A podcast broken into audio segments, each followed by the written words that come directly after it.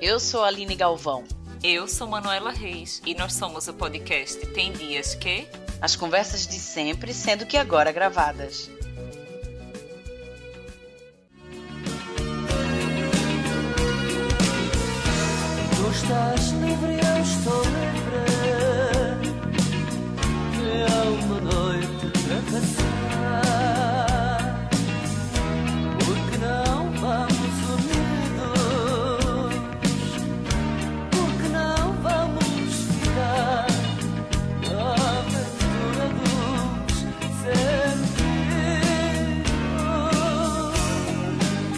Eu tô aqui me perguntando se os ouvintes desse podcast ainda reconhecem a minha voz, porque depois de tanto tempo de férias, né? Mas agora a Aline pode respirar sem aparelhos e dividir esse rojão de volta comigo, né, amiga? Ufa, senhoras e senhores e senhoritas e senhoras. Porque a gente ama, vai. Ela dá trabalho, mas a gente ama essa rotina podosférica. Eu amo, não vou mentir. Antes É de apresentar. Os convidados de hoje, eu queria dizer que vocês, nos últimos programas, ouviram novas vozes que enriqueceram muito nossos debates. Inclusive, eu quero deixar aqui um imenso obrigado a cada um. Mariana Gama, Stephanie Stefaska, chiquíssima. Stefai, o dela é difícil. Steph- é difícil. É coisa do Amazonas.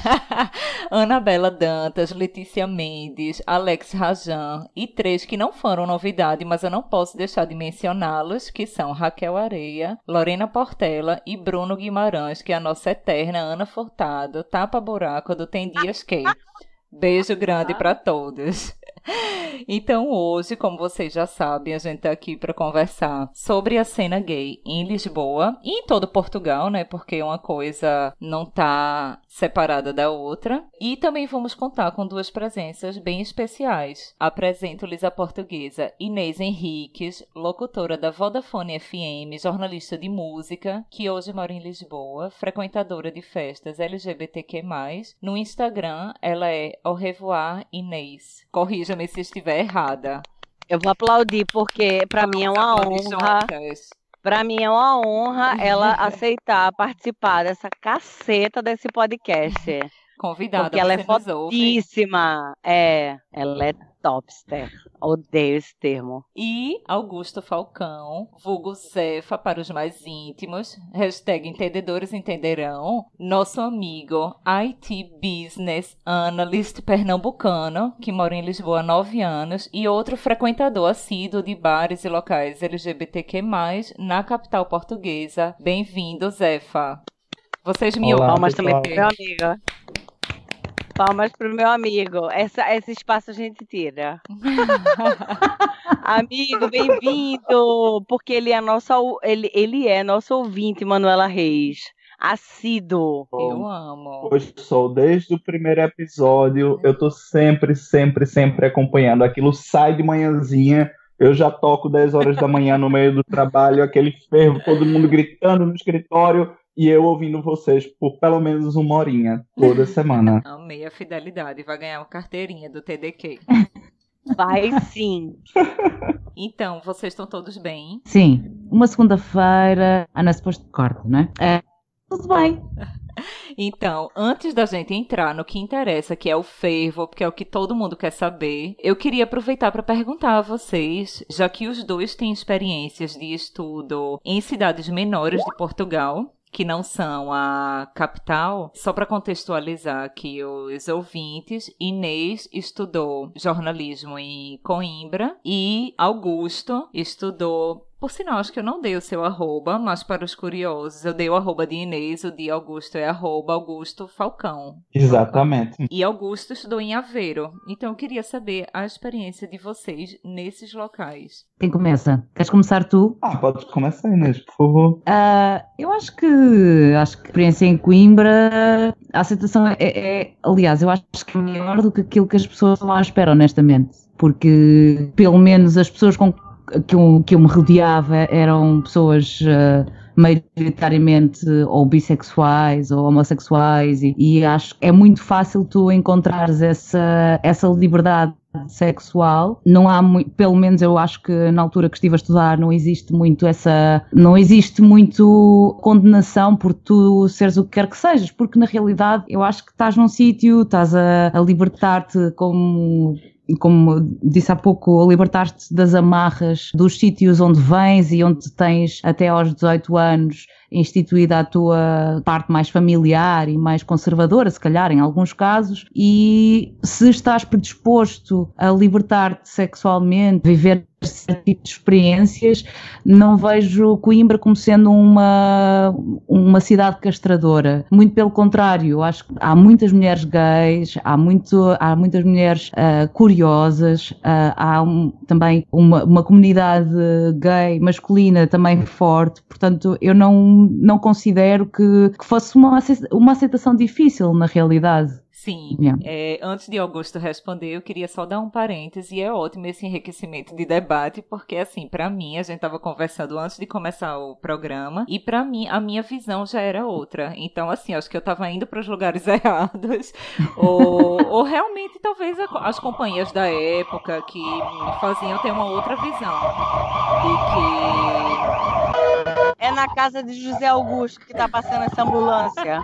É não. Gente. Não, é na graça desculpem. É na graça, Algo senhora. está a passar. Então, senhoras e senhores, é, a população portuguesa é envelhecida. Então, o Enem que é o SAMU no Brasil, ele passa a valer. E isso não tem problema nenhum em sair na gravação, porque isso é real. Não, isso é vida Vai real. Lá. E eu acho até que eles estavam tendo real, acesso de alguma forma à nossa conversa. E eles quiseram dizer que realmente eu estava numa situação de alerta, indo para só esses lugares héteros em Coimbra, entendeu? É a sonoplastia do negócio mesmo. É isso mesmo. Você estava toda errada e cheia de direito. Pois é, isso que eles quiseram dizer. A mensagem está passada, então. Eu amo, Manu. Passa que saudade do meu para Augusto. Vai, Agostinho, fala como é que é a experiência em Aveiro.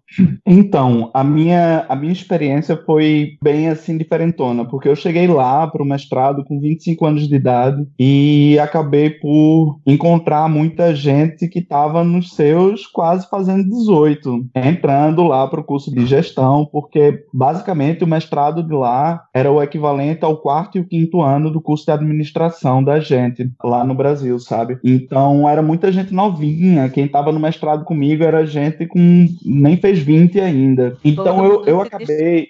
Né? Todo mundo se descobrindo Exato. ainda. E isso é exatamente o gancho para o que eu ia falar sobre as duas, uh, os dois círculos sociais que eu consegui identificar na minha vivência lá. O primeiro círculo eram pessoas novinhas, mas que tinham alguma noção de respeitar mesmo o próximo, né?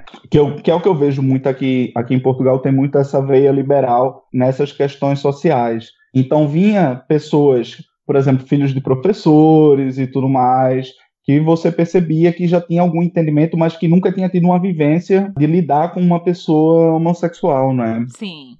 E tinha um, e tinha um outro grupo que realmente vinha daquele daquele despreparado do despreparado, topzera clássica, sabe, da sociedade portuguesa que estava ali também colocada diante daquela situação. E o que eu via muito, apesar de ter pouquíssimos locais dedicados a esse público lá em Aveiro, era nas relações diárias dessas pessoas, elas iam descobrindo um pouco ano a ano, e essas pessoas, esse primeiro grupo mais um pouco mais evoluído, ia educando o grupo que estava atrás, e no geral não se criava um ambiente hostil às pessoas.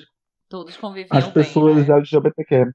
Sim. Exatamente, todos acabavam por conviver bem.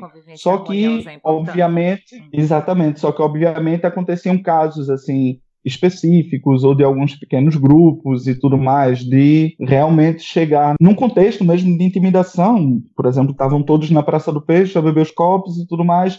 E pronto, alguns grupos de cinco ou seis atrasados mentais tipo, iam lá perturbar a paz de duas pessoas que estavam se amando, né?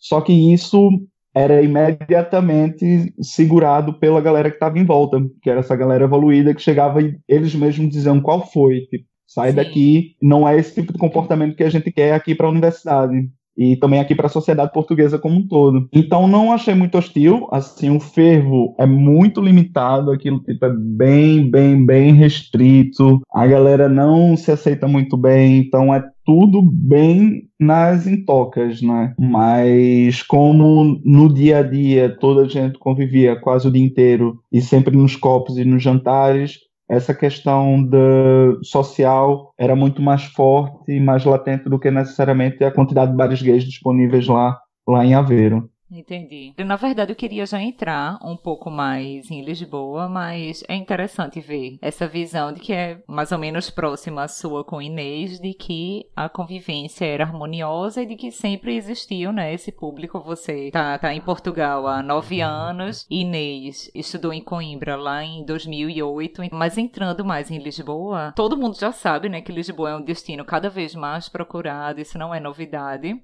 E está, aliás, no top 10 dos países mais LGBTQ mais friendly da Europa. Ele está na sétima posição no. Eu fui até dar uma olhada nesse mapinha 2018 Rainbow Index and Map, o mapa arco-íris da Europa 2018. E assim, a cena gay, a gente pode observar que em, em, no, fim dos anos 80, como eu estava conversando com a Aline antes, ela teve um boom com Antônio Variações, né?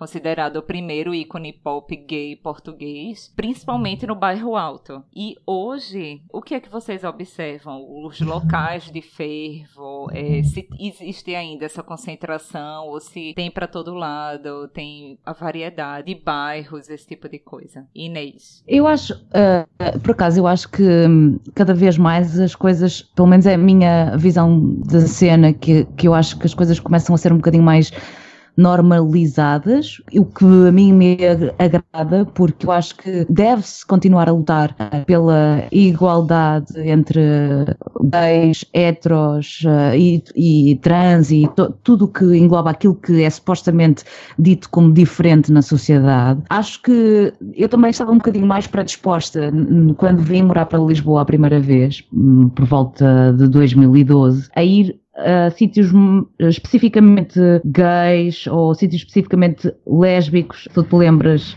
uh, desse sítio que era na Baixa? Uh, era um sítio, era um ponto G que era só para raparigas, maioritariamente. Só que depois uhum. tu vias uma cena que eu não gosto no, no mundo gay, isto, ou seja, no mundo gay, no mundo hetero, ou seja, ele qual for, que é parece que tu vais ali para à procura da carne fresca, saciar. Para, para o engate. É, para, é. Vamos falar em engate? Mas, vamos não, mas é que eu acho que não é engate. Não é engate. Não. Não é uma cena de engate. Parece que tu vais ali mesmo. Ah! A caça. Preciso de.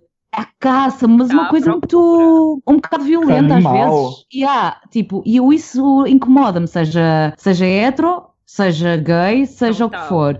Incomoda-me muito, porque eu acho que tem de haver opa, uma cena de respeito, uma cena de estarmos todos ali para, um, para, para nos divertirmos uh, e estarmos seguros porque no fundo é isso, não é? Nós estamos num sítio que supostamente é seguro e que não vais ter tipo pessoas que são contra a tua forma de estar e invadir aquele espaço. Portanto, quando tu sentes que no teu próprio grupo e na tua própria paleta de pessoas que são iguais a ti, que, que têm as mesmas coisas que tu, são animais a esse ponto, assim, muito animalescos, aliás, não é animais, mas isso incomoda-me um bocado. Uh, então, eu ah, chegou uma certa altura que eu risquei esse sítio. Então, fui para sítios mais, se calhar, mais friendly, em que as pessoas conseguem aceitar. E eu sei que a, a comunidade a lésbica, a, comunidade gay, a comunidade trans, frequenta também aqueles sítios, porque não são uh, sítios inseguros para nós, uh, e, e, então acho que o friendly está ali a, a dar um, um, equilíbrio, porque quando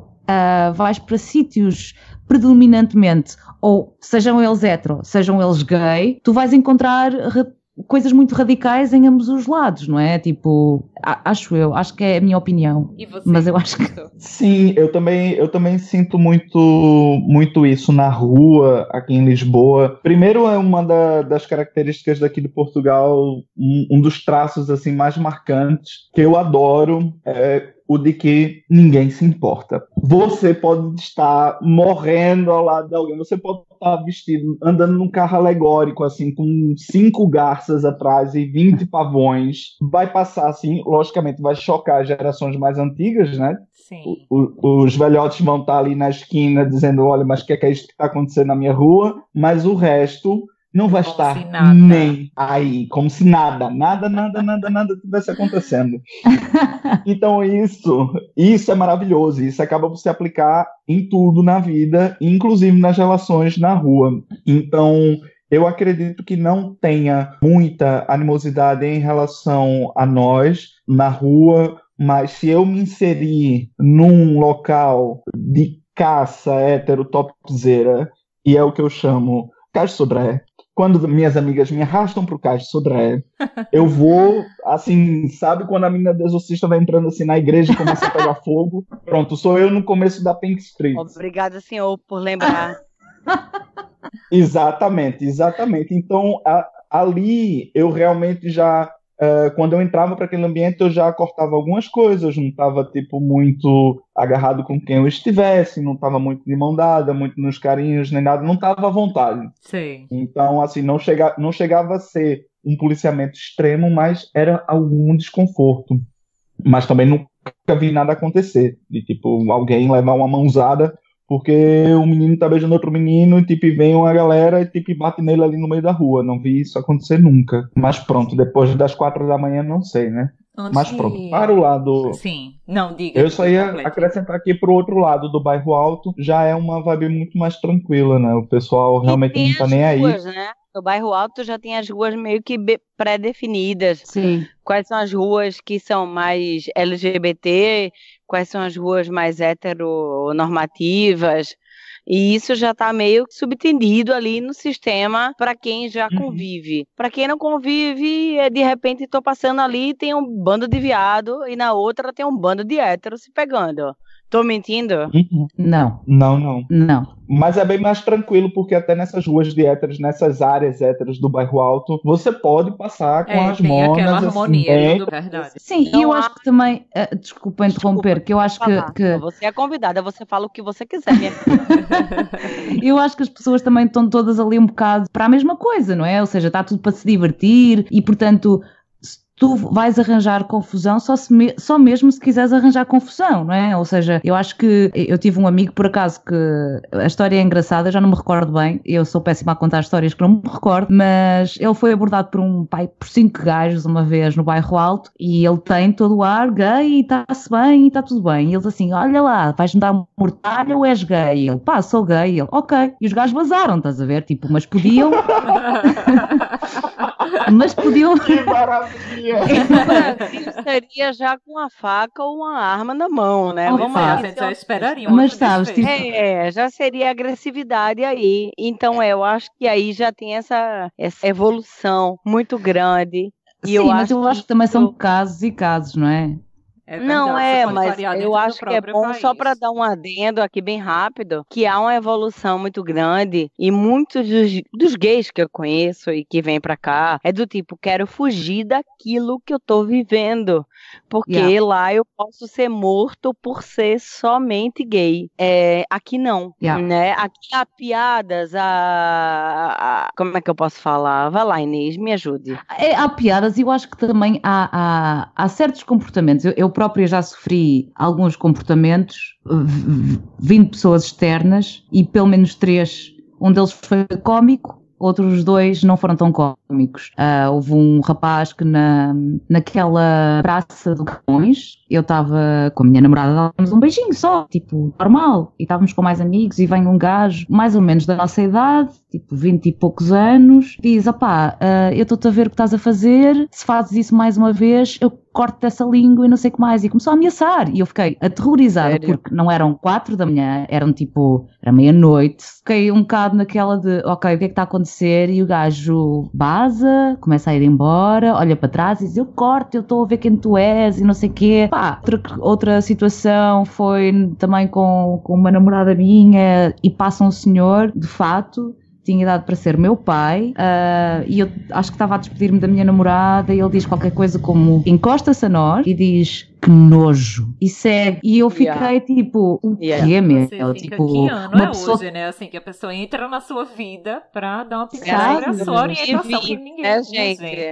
é, tipo, é tipo é... 2020, seguinte. Isto aconteceu tipo há, há, pouco tempo, há pouco tempo, quer dizer, há uns, uns poucos anos, mas ainda assim, ou seja, Lisboa não deixou de ser, de, desde há cinco anos atrás, não deixou de ser tipo um sítio onde uh, recebe bem a, a comunidade LG LGBTQ sim, e tão sim, pouco. Sim. Portanto, é, é, surreal porque isto vem de tanto de pessoas ou que são, uh, opá, no caso daquele senhor, era uma pessoa muito bem vestida, de fato, e que tu achas que as pessoas pessoas depois tu tens muito esta coisa, não, eh, estas pessoas muito bem vestidas não vão fazer absolutamente nada, são pessoas de respeito, e isso é completamente estúpido pensares uma coisa destas, porque não deixam de, eh, por baixo dessas camadas de cebola, tem Pois é. ali uma coisa má, que não é não aceitar as pessoas, não é? Tipo, é como se estivesse a falar para, para as filhas dele. E na Portanto, verdade é até menos. um passo antes desse, né? Que não chega nem chegar a aceitar, mas apenas respeitar. É apenas não se envolver, é apenas deixar ali quieto. Mas não, mais do que isso, invade o espaço pra fazer um comentário, não. Realmente surreal. Agora, uma coisa que eu ia dizer, porque cada um já comentou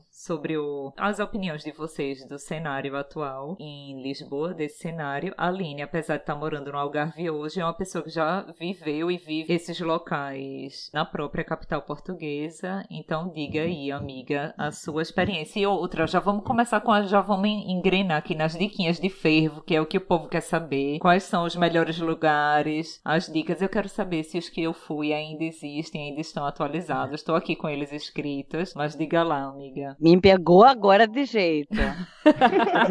Agora é. Agora eu vai. acho assim que o que me marcou de cara, assim, porque a primeira vez que eu vim a Lisboa foi no ano novo de 2010 para 2011. Então, daqui a pouco faremos 10 anos. E a minha primeira experiência foi o Finalmente. E eu subi ao palco do Finalmente. E eu me. Muitíssimo. E pronto. O Finalmente pra mim é um ícone, pra quem tá ouvindo, é, vá procurar, porque é uma das primeiras, se não for a primeira balada boate, eu tenho sempre que falar os termos, laica, gay de Lisboa. O Finalmente é conhecido demais pelos shows das drags, das, das transformers, da... e é lindo, e é um tamanho de um ovo. É então, mesmo. separado É e o melhor dia do finalmente é a segunda-feira. Poucas pessoas sabem. Isso é uma dica, dica, de Dica de ouro. ouro. Exato, é dica Quem de tá ouro, aqui viu? A rainha, a rainha da ex-noite gay. E também temos, por exemplo, para os homens que querem apenas quero transar, o bar cru é um deles. Nunca entrei porque nunca tive autorização para mas tá gostaria de entrar. Alguém porque se, tenho alguém se identificou. Eu não Alguém conheço. Tava alguém. ontem? Meu anjo, Não. alguém se identificou, porque eu tenho certeza que uma tonelada de gente que tá ouvindo isso aqui já foi no pro. Ah, trombeta. E aí, eu acho que assim, tem o perfil, né? Tem o Purex, que eu acho que também é raiz. Tem o Pride, tem o Sétimo Céu. Hoje em dia tem o Friends, tem o Salto Alto, né? Hum. Que também, também é um pouco mais feminino. Na minha época tinha o Maria Cachucha. Não Ainda sei tem. se ainda existe. Ainda tem? Uhum, Tem, Inês. tem. Pronto. Na minha época tinha uma festa chamada Lesboa. Ah, Lembras? eu já ouvi falar, nunca fui. Ah! ah, nunca Não é fui. que- Mas, Oh. aliás, havia a festa e havia a discoteca, Lisboa. Discoteca, exatamente, Exato. mas ele parou primeiro e depois continuou a festa. Ok. E aí existem algumas festas. Tem o Tramps, que é tradicional também, é antiquíssimo, e o, inclusive, nós já falamos aqui, o Antônio Variações frequentava. Deixa eu ver mais o que é que a Aline lembra. Tem o Wolf, Agora, que é pra quem que quer o homem Trump. Que quer só os peludos, os homens mais. Gente, eu sou uma pessoa que ia pro público eu, eu só tenho amigos e, e o meu primo é gay e ele me levava para todos os lugares gays masculinos. Eu sei de todos os lugares de pegação. E eu, meu maior sonho é escrever um livro, é, porque eu sei as pegações fechadas. Não vou falar aqui agora, inclusive. Algumas eu vou guardar para mim mesma. Mas existe esse público e eu sou interessadíssima nisso. Nesse caso, antes eu pensava em só escrever no masculino, mas agora eu vou escrever no feminino também. Tinha o Pride também. Não sei se ainda existe o Pride. Eu não sei, por acaso. Enfim, ali, você chega ali no Príncipe Real, você dá de um tudo Entendeu? Então, Tem é um tudo. Eu tava vendo, porque na internet eu encontrei que o Príncipe Real e Arroios são os principais bairros gays hoje em Lisboa. Não sei se vocês que estão aí concordam ou, ou tem algum outro a acrescentar. Eu tô por fora em Arroios. Não, então, também é, fiquei tô... assim, meio surpresa com Arroios, mas talvez seja não somente no sentido de bar, mas como talvez tem hotel, LGBT, alguma coisa do tipo. Sim, sim. Aqui em Arroios, uh, eu sei que tem, um, tem uma baladinha qualquer, um bar que abriu, eu acho que fica ali mais perto da Alameda do que de Arroios. Eu tô, tava até na minha, na minha listinha para dar, pra dar uma volta lá para conhecer, mas acho que é um, acho que é um barzinho mais alternativo, assim, mais virado para um brechó, acho eu. Foi, foi o que o pessoal me contou, mas ainda tá na lista pra, pra ir. Quando hum. a Aline tava aí dando a lista dela, eu ia comentar so, sobre o Trumps, porque eu fui, eu nem sei se a gente foi juntos na época, lá em 2012 ou foi 2013 que Gustavo também me levou, né? Assim como foi ele que me levou ao finalmente. E mas assim, a minha impressão na época é de que era total, assim, era mais maricona. A vibe era maricona lá no Trumps, né? Era... Não. Meu não amor, sei se mudou e tudo. Isso é porque você nunca. Isso é porque você nunca foi ao Trumps. Ou, oh, desculpe, uhum. isso é porque você nunca foi ao, Construction. construction. Ai, não Exatamente, meu vamos amor, lá. No dia que eu fui ao Construction, porque assim, ó, o que, que eu tô fazendo aqui, Senhor Jesus? Me leva. Me leva, Jesus. que eu vou pegar o meu, tá na hora, o meu livrinho aqui. Tá na hora da morte, é. Porque no dia da é morte, assim. uma, pra mim, eu subi ao palco e fiquei dançando com o urso. Ah. Eu... Exatamente. Alguém amiga. me mande um vídeo Isso... desse momento, por favor. A gente tem que colocar o pingo aqui nos is, né? Há baladas e baladas aqui em Lisboa. A gente tem essa, esse público mais urso e tudo mais, de um, de um pessoal que tem uma estrutura óssea mais alargada e etc. Um índice de pelo um pouco maior no rosto e tudo mais. Há bares né? dedicados para isso. É um perfil, é um perfil e é um rolê fantástico, digo já. um, há vários bares assim bem legais. Eu costumo normalmente passar pelo Shelter e pelo 3, que fica lá no Príncipe Real que fica exatamente na rua do clássico que a Aline falou, que é o Finalmente, né? O Finalmente fica exatamente entre esses dois bares. Ótimas dicas para os nossos ouvintes. É. Continue. Não, o Finalmente, pronto, é aquele clássico que a Aline falou, porque é de 1976. Então, é o clássico do clássico do transformismo da noite gay que resiste em Lisboa desde aquela época. É então, aquilo, quando é o tem que ir. É você tem que ir, porque aquilo ali é a história viva do movimento, da galera que teve lutando esses anos todos aqui em Lisboa, ano após ano, e fazendo a sua arte durante o ano inteiro. Então, logicamente, que o pessoal mais novo não consegue entender isso, vai lá, porque a única referência deles é assistir RuPaul Drag Race, e depois, quando chega lá, e dá de cara com a transformista clássica, tipo, vai vai gongar a maquiagem da criatura. Bicha, não, pelo amor de Deus, tipo, você não vai fazer isso, você simplesmente tá lá para aprender. Mas pronto, voltando ao rolê dos ursos, para além desses dois bares, tipo, tem também um Construction, que agora mudou-se lá pro, pro Caixa Sodré, lá embaixo. Há festas todo fim de semana lá no Construction também. E o Tramps varia muito de noite para noite. Por exemplo, na quinta-feira agora, normalmente eles têm uma noite chamada Funk Off, que toca muito muita música brasileira e funk, o pessoal vai lá para ba balançar mesmo a raba loucamente. Sim. Na sexta-feira já tem uma pegada muito mais pop, né? Então você vai para lá escutar Rihanna, vai bater cabelo ao som da Britney e, e, tipo vai lá fazer caras e bocas e vai uma galera mais novinha, não tão nova quanto a galera que frequenta a Post, que é outra baladinha que tem ali embaixo uh, de Lisboa. A Post tipo bem legal, assim, eu fui para noites lá bem aleatórias mas é uma experiência sempre. Vamos dar um serviço. Única. Onde é que fica a Porsche? Pra mim, que sou ignorante, onde é que fica a Porsche? É perto do Parlamento, não é? Sim, sim, fica ali, é como se estivesse descendo do Príncipe em direção ao Combo. Mais ou menos, eu sei que é por aquela zona. Era o Caralho, antigo. Aquilo Acontece perto do chamava-se. príncipe, Ah. pelo príncipe, vai andando. Aquilo É era, era o antigo Lontra, creio eu. Era o antigo, chamava-se Lontra e era um sim. bar, eh, era um bar eh, de música africana, acho eu, e entretanto, hum, não sei, eu acho que mudou a gerência ou qualquer coisa, não sei. Sim, porque mudou completamente, mudou completamente assim a, a abordagem, o público, o direcionamento e etc. Sim, Eu, eu, por acaso, eu fui convencida relativamente pouco tempo a ir lá por um amigo meu eh, que me convenceu que eu ia ouvir funk brasileiro. E eu fui. Só que eu cheguei lá e não havia funk brasileiro. E fiquei super triste. E vi pessoas. Um, opá, vi miúdos, mesmo super miúdos, com uns 16 anos, a descobrir aquela cena Ai, toda, a, a descobrir a sexualidade. Então eu pensei, man, eu estou mesmo. Sinto-me deslocada, sinto-me velha, sabes? Tipo, fiquei mesmo triste. Pronto, foi isto a minha experiência.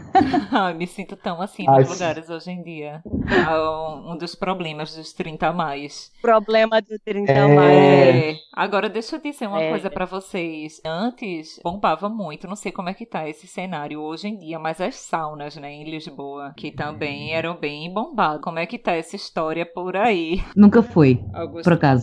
E Porque É, você não é, você não é Eu não sou homem. né, meu anjo? você Exato, tem não que sou homem. o nosso breaking news, então.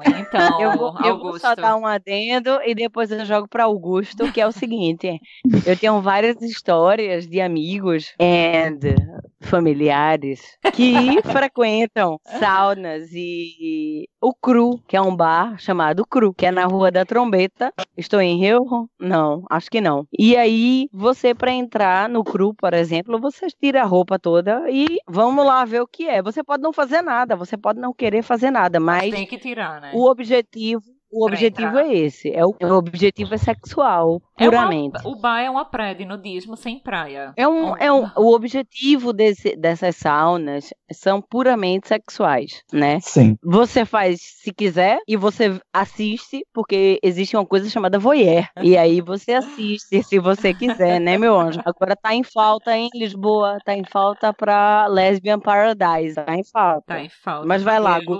Pronto. é, é assim, o que me contam, não é mesmo? Sim, Ah, aqueles seus é que amigos que já foram lugar- lá. Conta, Sim. conta. O que é que eles tomo um gole dizem? de vinho. Tá lá, fala lá o que eles dizem. Os amigos, os amigos, as experiências dos amigos são ótimas. Meu primo foi. Exatamente, isso tudo é empirismo puro de histórias, não é? Então, aquilo ali funciona, eu acho que funciona tipo da sexta até a segunda batida sem parar, e a galera vai muito naquele esquema que a Aline estava explicando, não é? Só que tem um porém, ah, tu pensa que vai ser só aquilo ali e ponto, só que não, como aquilo tá aberto o fim de semana todo, aquilo tem alturas que bomba loucamente. Então, o que acontece? Há algumas after parties aqui em Lisboa, não é? Quando o pessoal sai da discoteca, sai da boate, assim, completamente alucinado, às sete da manhã, o sol saindo, e a noite não acabou, e o pessoal vai para o after. E também rola já fui jovem, eu já vivi. fui jovem. Eu também, já vivi. Não sei como não morri. Quer dizer, morri várias vezes naquela noite, né? Também não, não só naquela noite, naquele dia também, não é? Que culminou, ah, não sei, não sei, Aline Galvão, em menus de pequeno almoço às cinco e meia da tarde, na padaria portuguesa. Quem foi Faz que favor. jantou?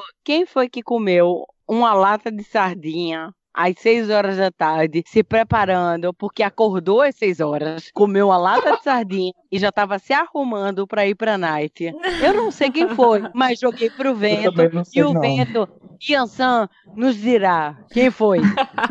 Exatamente, né? Sobre passando as, na marquinha. As saunas eu até achei engraçado. Em 2017 eu cheguei a passar um mês e pouco só morando em Lisboa, mas aí nesse pouco tempo eu dividi apartamento com um rapaz que vocês bem devem conhecer. Depois a gente pode falar abertamente nome, porque aqui no TDQ não somos desses que entregamos. E ele tinha o apelidinho, a nomenclatura para a sauna, que era a casa da tia Sara. Então ele já dizia: olha, minha gente, sexta-feira vou pro Construction, sábado eu vou pra casa da tia Sara, domingo eu já vou estar com alguém que eu conheci lá e a gente se vê na segunda, tá? Beijos. Maravilha, melhor rolê. Caminhamento pra vida. Eu tava no mute, mas eu aplaudi tanto. A casa, da, casa tia da tia Sara Sara. É que, nem, é que nem o cabaré de Odete lá no Recife. Pronto, É. referências. As melhores. Mas é bem louco, porque, tipo, lá rola dessas festas de after party e a galera vai pra lá, muita gente, tipo, só bater cabelo, literalmente continuar batendo cabelo até o meio-dia, né? E, tipo, tem gente que vai só pra festa e aquilo ali, como tem vários espaços e tudo mais. Acho que, salvo erro, há um vídeo no, no YouTube de uma matéria qualquer que fizeram aqui pra televisão portuguesa, onde eles apresentam todo o espaço com as luzes acesas e sem as pessoas, obviamente, não é? Sim. E eles vão, tipo, eles fazem a tour toda e tem, tipo, a área da pista de dança, tem uma área das cabines privadas, tem, tem uma área de uma jacuzzi, tem uma área de uns labirintos lá mega escuros e tudo mais. E pronto, e aí o pessoal fica mais ou menos nesse ambiente, é mais ou menos essa proposta. Eu tenho algumas experiências, sobretudo do universo gay masculino em Lisboa. E algumas eu ia e dizia, que merda. Outras eu dizia, porra, tem uma menina, posso paquerar, posso flertar. Mas outras, é, é, eu acho que é, falta um pouco desse universo lésbico em Lisboa. Sim, eu É, acho que Eu acho sobretudo. que sim. É? Que é que tu achas, Inês? Opa, eu acho que espaços especificamente eh, lésbicos, como existem em maior quantidade espaços especificamente para homens gay, não, não existe. Está tá muito. hum, Há um contraste muito grande, há uma fissura muito grande, porque não, não, não existe nada, e, e tal como eu disse há pouco, existiu um bar que era o ponto G, em que era especificamente lésbico. Eu também, ou seja, se calhar agora não sou a melhor pessoa para falar sobre isso, porque também não frequento sítios especificamente e não, não os procuro, ahm, mas eu acho que não sei, sinto que eh, quando há um, um- espaço como esse, como o ponto G, que existiu há algum tempo e depois fechou, não, sei exatamente porquê, ah, ah, a coisa também não era muito bem feita, aquilo era muito. Ah pá, olha, não sei. Parecia que, que, que não havia diversidade para toda a gente, ou nem toda a gente se enquadrava ali, não é? Ou seja, porque existem vários tipos de, de pessoas e se calhar a, a música também não, não podia não ajudar, ainda que houvesse ainda algumas pessoas que tentavam dinamizar aquilo de forma diferente, mas continuo a achar que hoje em dia não, não existe tanto espaço para mulheres gay como existe para homens gay, não é? Tipo, está muito Ah, bom, bem observado. sabes? Tipo, acho que, por exemplo, eh, eu vejo muito mais a Galeria dos Bois, o 49, que é um sítio que é gay, friendly, e em que tu vês, tipo, um, um certo nicho, digamos assim, não sei, de pessoas que, que vão ali porque se calhar têm ah, gostos semelhantes, seja de música, seja de cultura, seja o que quer que seja, e tu vês homens gays, tu vês ah, mulheres gays, e é aberto a, a toda a, a LGBTQ+, tipo... Qual o nome desse? É Zé dos Bois, é, Zé dos um, Bois. E sim, fica? é o número É bem 49. inclusivo, até, até hétero vai. Sim, Então, exatamente. maravilhosa. Fica no bairro Alto, uh, fica na Rua da Barroca, número 49.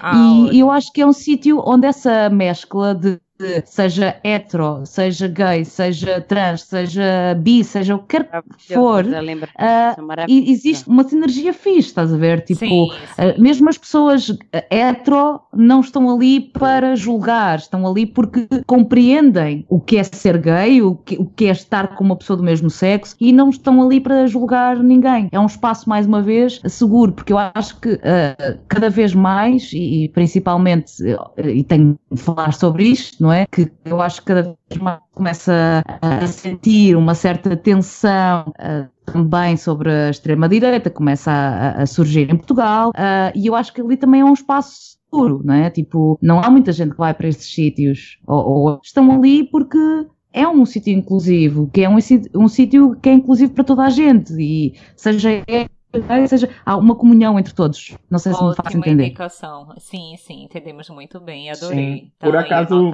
sim, por acaso lá no, no Zé dos Bois, um, Manu, só, só para fazer uma adenda, tipo, é bem, é bem engraçado porque o pessoal que não tá nessa vibe, que chega lá, fica completamente desconfortável. Completamente desconfortável porque é um ambiente completamente diferente. Para a galera de Recife, normalmente que está aí acompanhando o podcast, seria como dar aquele rolê bem delicinha, tipo ali na Rua da Aurora, entendeu? O pessoal tá lá super de boinha e tal, tipo, todo mundo no bar, quem quiser tá fazendo o que quiser fazer, tá lá no meio da rua fazendo e ninguém tá nem aí. E o pessoal tá bem tranquilo. Então, essa questão da segurança que a Inês falou, tipo, é bem, passa bem por aí, porque qualquer coisa que fuja a aceitação fica automaticamente alienígena aquele Sim, espaço. Isso é muito bom. Deixa eu dizer uma coisa para vocês, antes de eu passar a voz para minha amiga Aline de volta, porque ela vai ter um momento recadinha dos leitores, só para dar mais uma informação que vai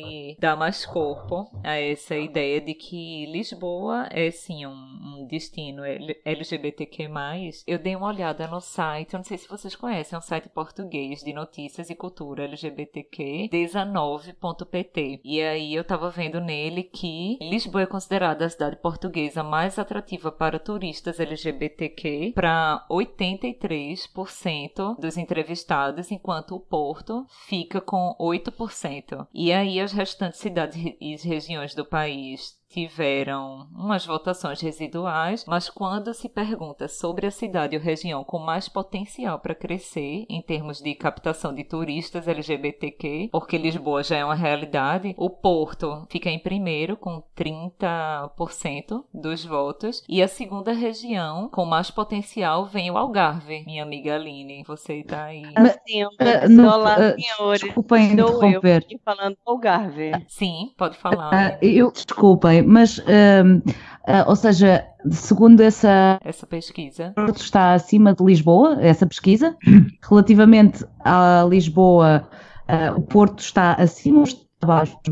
Não Isso percebi. porque, no caso, o Porto é considerado um lugar com mais potencial hoje em dia, porque em Lisboa, assim, já se vê que é um destino turístico LGBTQ, mas o Porto, entre os outros que estão a crescer e que tem potencial para isso, é o que se mostra em primeiro lugar, em uma grande hum. aposta, assim, das pessoas, seguida pelo Algarve. Sim. Depois vem o é Algarve. É porque, tipo, Lisboa, Lisboa deve estar considerada como já um destino consolidado para essa temática. Então, o potencial de crescimento do porto é bem maior. E atenção, porque isso pode até como ficar a dica de, de podcast para o futuro também. O rolê no porto é um rolê pois é. maravilhoso. Atenção que eu morei, eu morei no Porto durante dois anos, ou seja, por acaso a minha ideia é que eu acho que o Porto é um bocadinho mais fechado, como é óbvio, nesses aspectos uh, LGBTQ+, não só nesses, mas também acho que é, é uma cidade um bocadinho mais racista, é uma cidade um bocadinho menos aberta, há diferença. E aquilo, há diferença, quer dizer, há diferença que é considerada diferença na sociedade. Na realidade é uma, eu acho que não, não pode ser considerada diferença ou então estamos sempre a perpetuar esta ideia. Mas eu acho que é uma, é uma cidade que é um bocadinho mais fechada, há bons sítios para irem, mas acho que é mais, ou seja, não sei, tenho sempre um bocadinho mais de receio do que, estou muito mais à vontade em Lisboa do que no Porto, é, no fundo é Sim. é isto.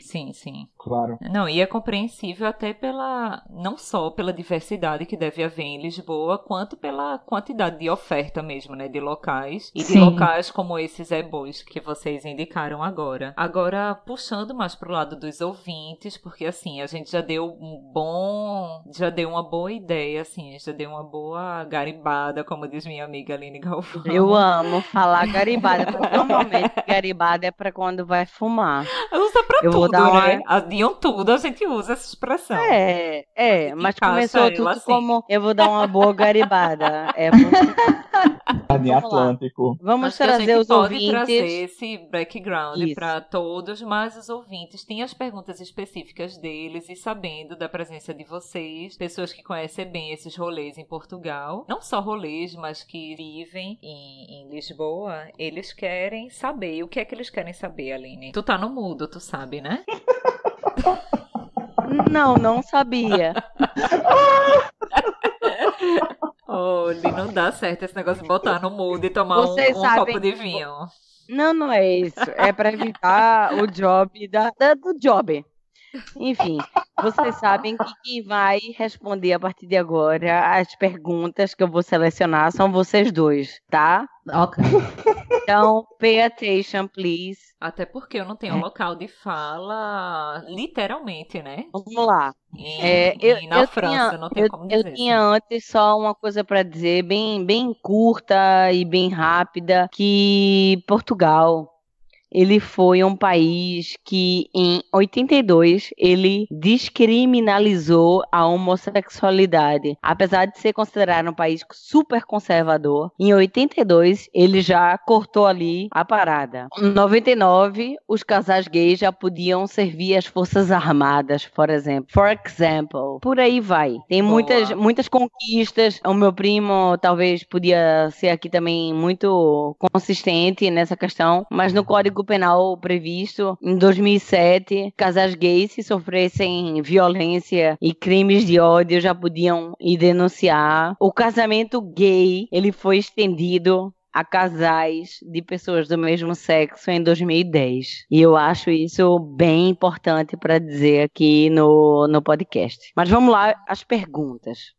Boa informação, É, vamos lá. Vamos lá. Bruno perguntou: Vocês têm ideia de como foi a cena gay em Lisboa nos anos 80? Curto saber essas histórias. Eu acho E aí? que foi um boom. Eu acho que a cena gay, principalmente, preci- precisamente eh, por aquilo que vocês estavam a falar há pouco, o ícone de António Sons e mesmo a cena, ou seja, nós saímos de uma ditadura em 74 e, portanto, foi quase a libertação de tudo, fosse o que fosse, principalmente também a parte, a parte gay, ou seja, houve uma libertação, uma, ok, agora eu posso fazer tudo o que eu quiser, ainda que as coisas estivessem um bocadinho mais, fosse uma coisa mais sensível, porque havia muita gente que se calhar ainda não concordava com, com essa parte, mas eu acho que foi um boom e eu acho que contribuiu muito a ver pessoas como o António Variações, uh, o próprio criador do Trumps, acho que foi muito importante para que houvesse uma, não digo ainda nessa altura banalização,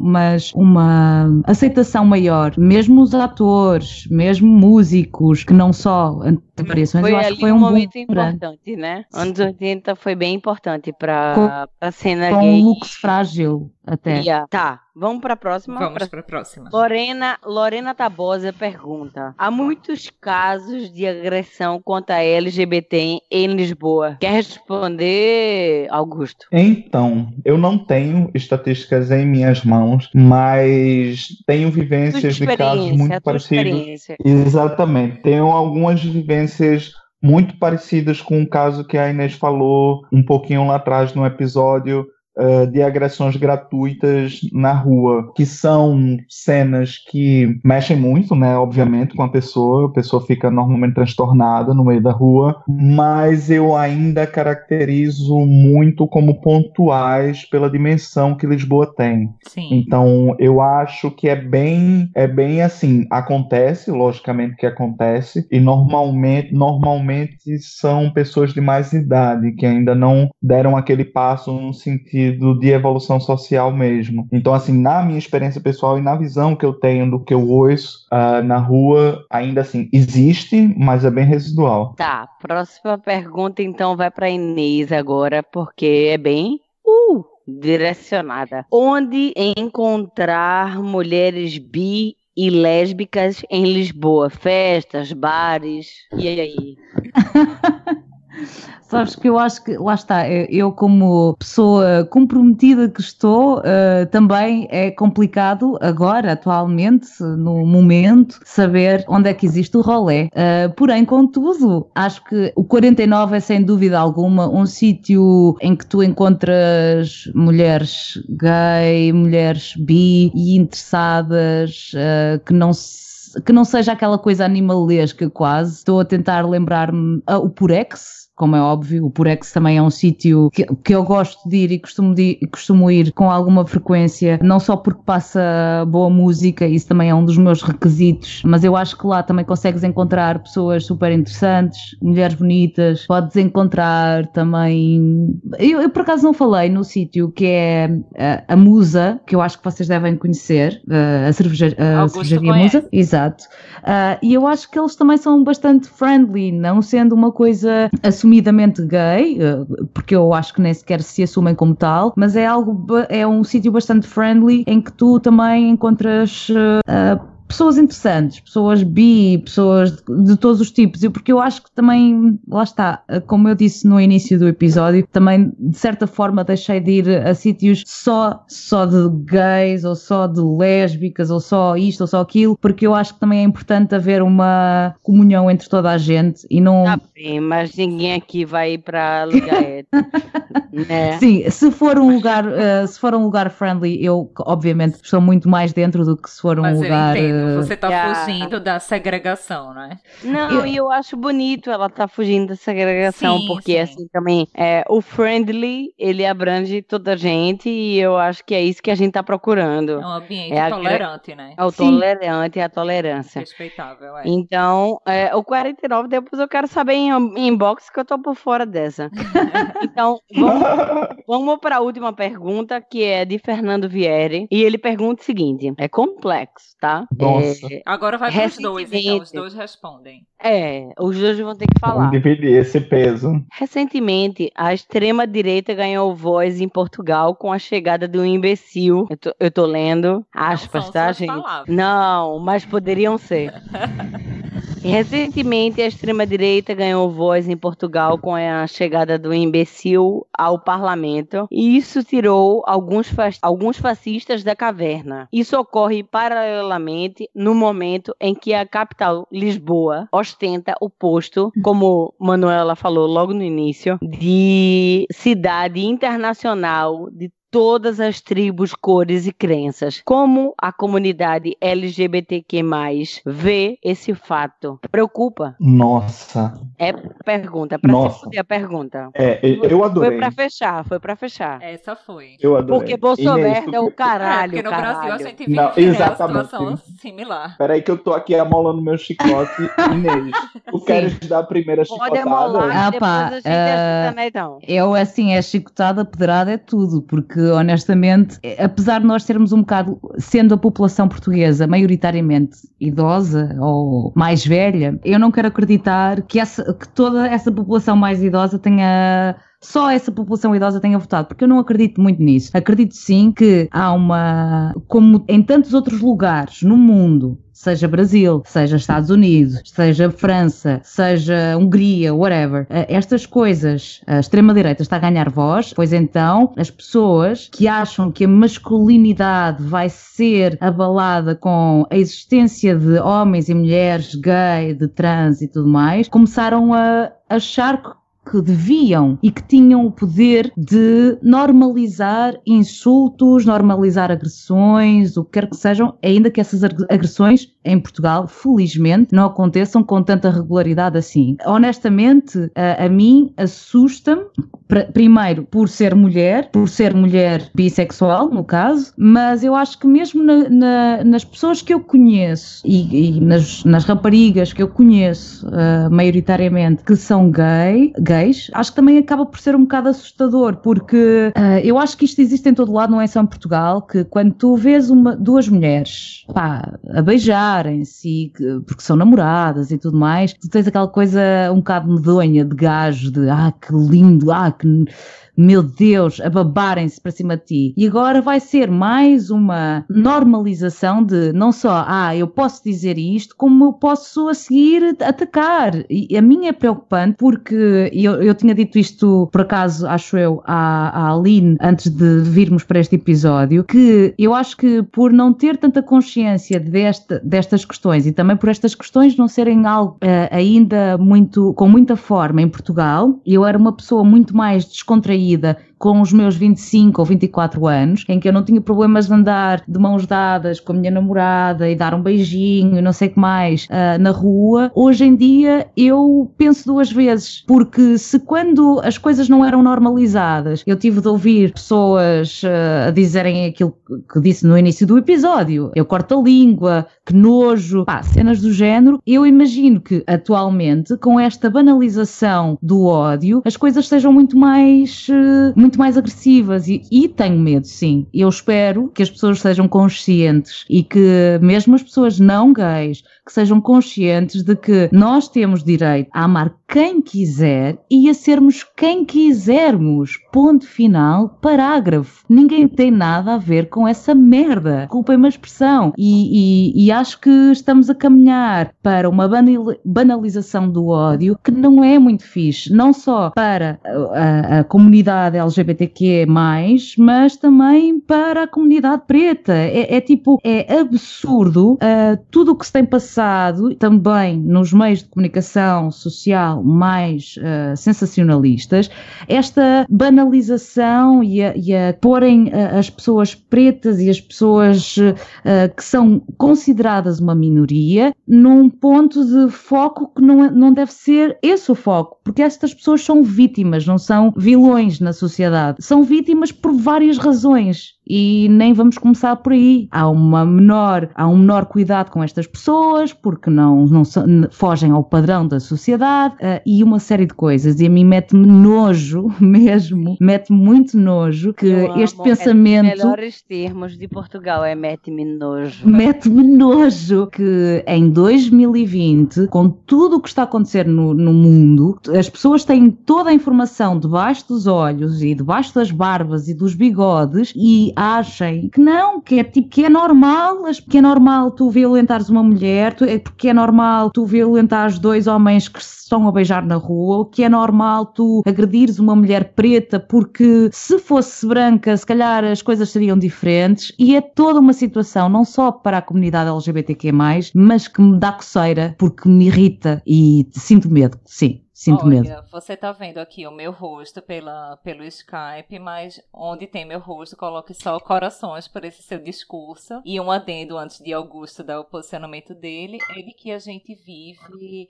atualmente com o mesmo medo no Brasil e infelizmente não é nem com o mesmo medo, porque lá já é mesmo a realidade. O último presidente ele foi eleito há um ano e meio, né? Vai fazer um ano e meio agora. E assim, é realmente essa questão da naturalização da intolerância. Então, várias pessoas que já tinham isso presas ou que pensavam aquilo, mas de certa forma ainda não externavam pelo respeito ali, como é que eu posso dizer? O enquadramento político que a gente tinha tudo agora, essas né? pessoas pelo, é. existia o politicamente correto, né? Coisa Como eles eleito, é, eles se sentem à vontade de expor justamente esses comportamentos intolerantes e é, é, surreal. Mas, Augusto, não quero tirar teu lugar, por favor. Posicione-se agora, Nossa. meu amigo. Tem a palavra. Meu Zefa, meu Zefa, vá lá. Então, o meu lugar é um lugar assim bem peculiar porque eu não vivi na pele o que se passou no Brasil nos últimos oito anos, mas eu vim acompanhando. Eu literalmente vim para cá, no,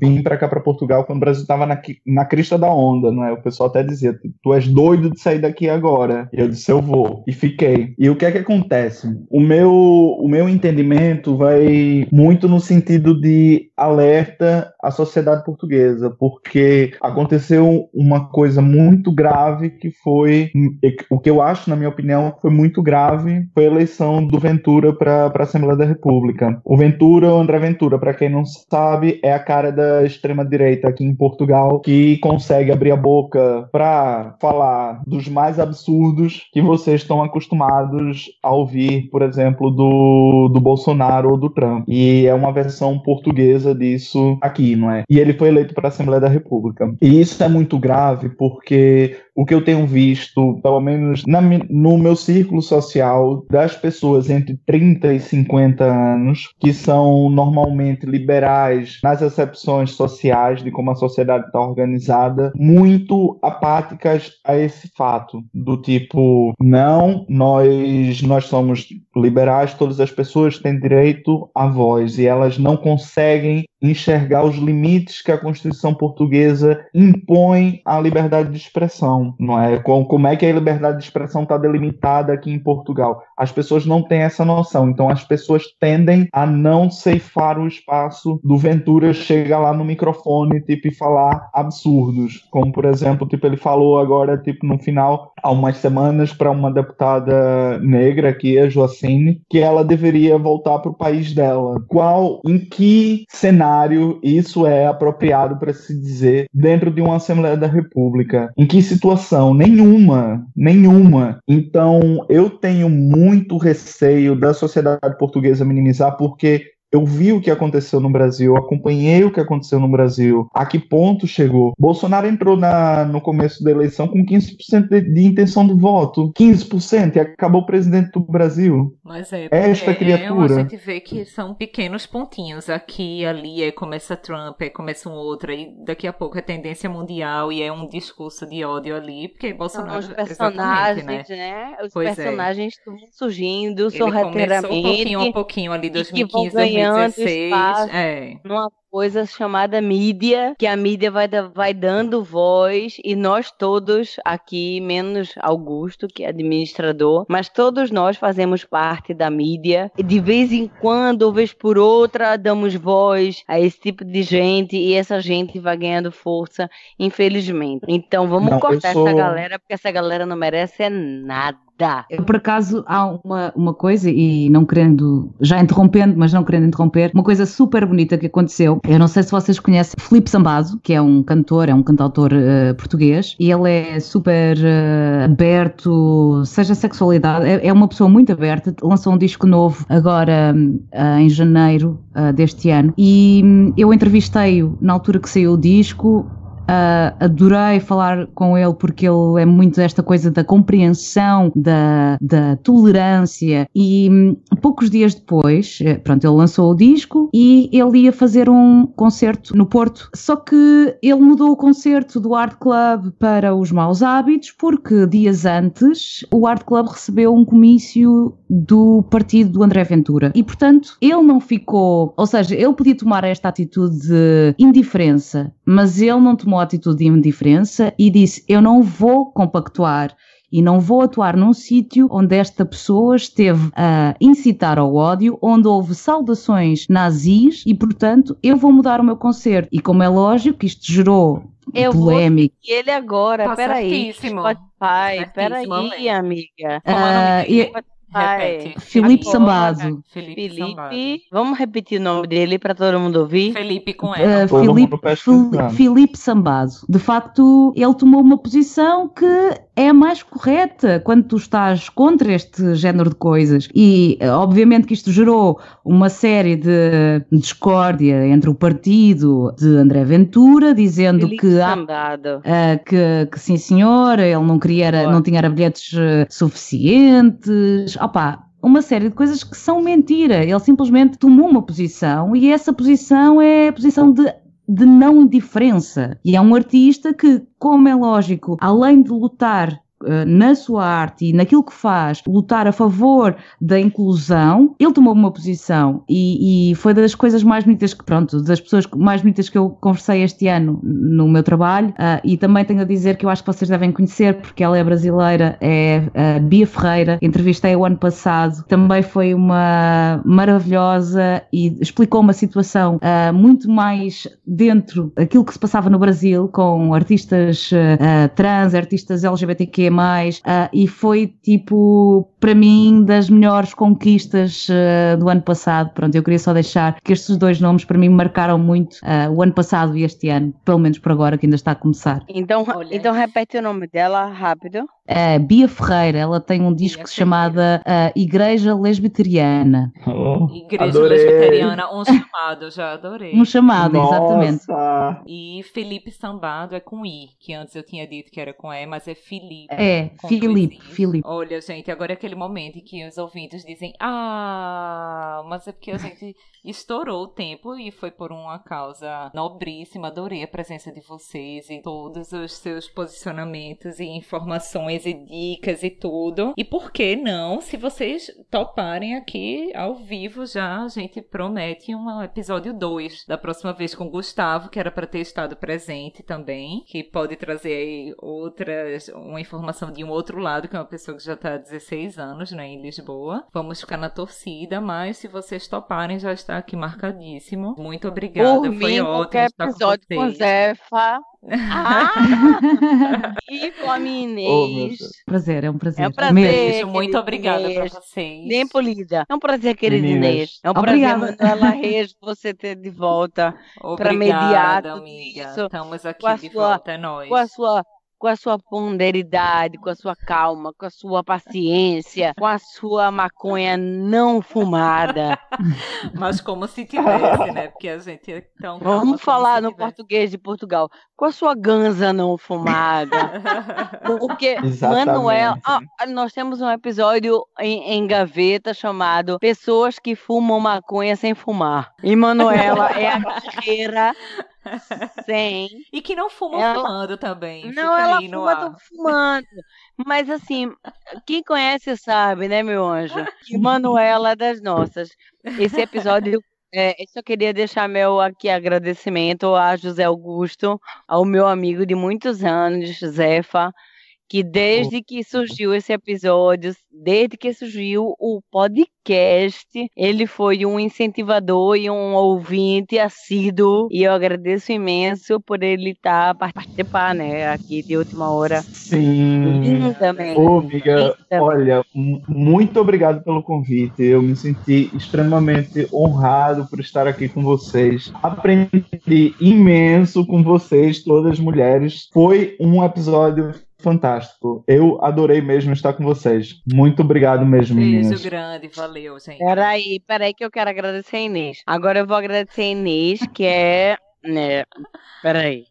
É, é uma paixonite aguda, daquelas paixonites que nunca realizarão, mas existem, porque a admiração bacana. vai além. Então, obrigada, Inês, por ter arrumado um tempo para gravar conosco, ter sido tão informativa, tão honesta e tão foda. Pá, ah, eu não sei, nunca sei muito bem como reagir, ah, mas porque eu fico assim encaralhada, em bom português assim se diz, mas fico muito contente mesmo. Obrigada por me terem convidado e foi mesmo um gosto super grande ah, ter esta partilha com vocês. Aliás, partilha e sabedoria também, porque claramente eu não conheço os espaços em Lisboa, ah, sendo Tuga, ah, sou uma desconhecedora de muitos espaços gays e acho que foi uma conversa muito importante e obrigada por me juntarem a este grupo ah, super aqui fixe.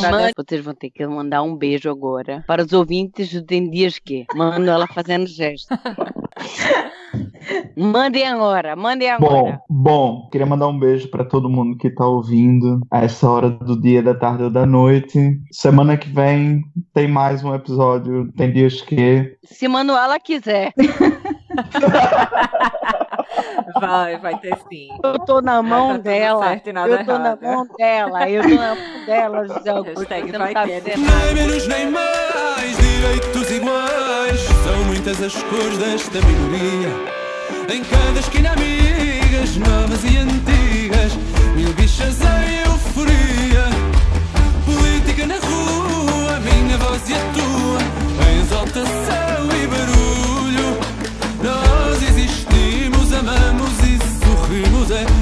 marcha do orgulho.